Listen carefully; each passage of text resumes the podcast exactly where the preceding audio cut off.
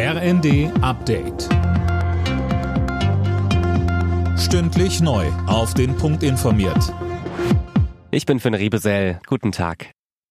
Bleiben Sie im Haus. Das ist heute die eindringliche Warnung des deutschen Wetterdienstes. Vom Saarland über Rheinland-Pfalz und Hessen bis nach Nordbayern warnt der DWD vor extremem Glatteis. An den Flughäfen Frankfurt und München wurden hunderte Flüge gestrichen. Und auch die Deutsche Bahn rechnet mit erheblichen Problemen im Nah- und Fernverkehr und hat deswegen unter anderem die Zugbindung für heute aufgehoben.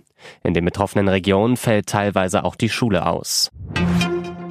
In der EU sind wohlklingende grün angehauchte Begriffe in der Werbung bei Tabu. Das Europaparlament hat dafür gestimmt, dem sogenannten Greenwashing einen Riegel vorzuschieben. Sönke Röhling.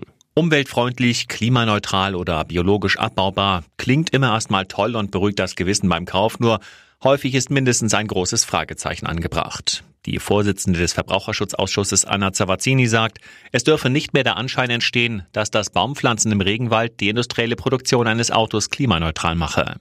In Zukunft sollen nur anerkannte Nachhaltigkeitslabels erlaubt sein. Wer arbeitet, hat am Ende immer mehr Einkommen als jemand, der nichts tut. Das hat das IFO-Institut jetzt nochmal klargestellt. Mehr von Tim Britztrup. Die von manchen Politikern aufgestellte Behauptung, wer nur Sozialleistungen beziehe, bekomme netto mehr als ein Geringverdiener, ist schlicht falsch, sagt Andreas Peichel vom IFO.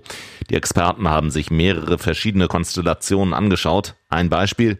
Ein Alleinstehender in einer Stadt mit mittlerer Miete bekommt bei einem Bruttogehalt von 1000 Euro inklusive Sozialleistung 891 Euro raus. Wer dagegen nur Sozialleistung bekommt, hat 563 Euro Bürgergeld. Knapp 8400 Menschen stehen in Deutschland zurzeit auf der Warteliste für ein Spendeorgan. Immerhin die Zahl der Organspender ist wieder leicht nach oben gegangen. Das zeigen die neuesten Daten der deutschen Stiftung Organtransplantation. Alle Nachrichten auf rnd.de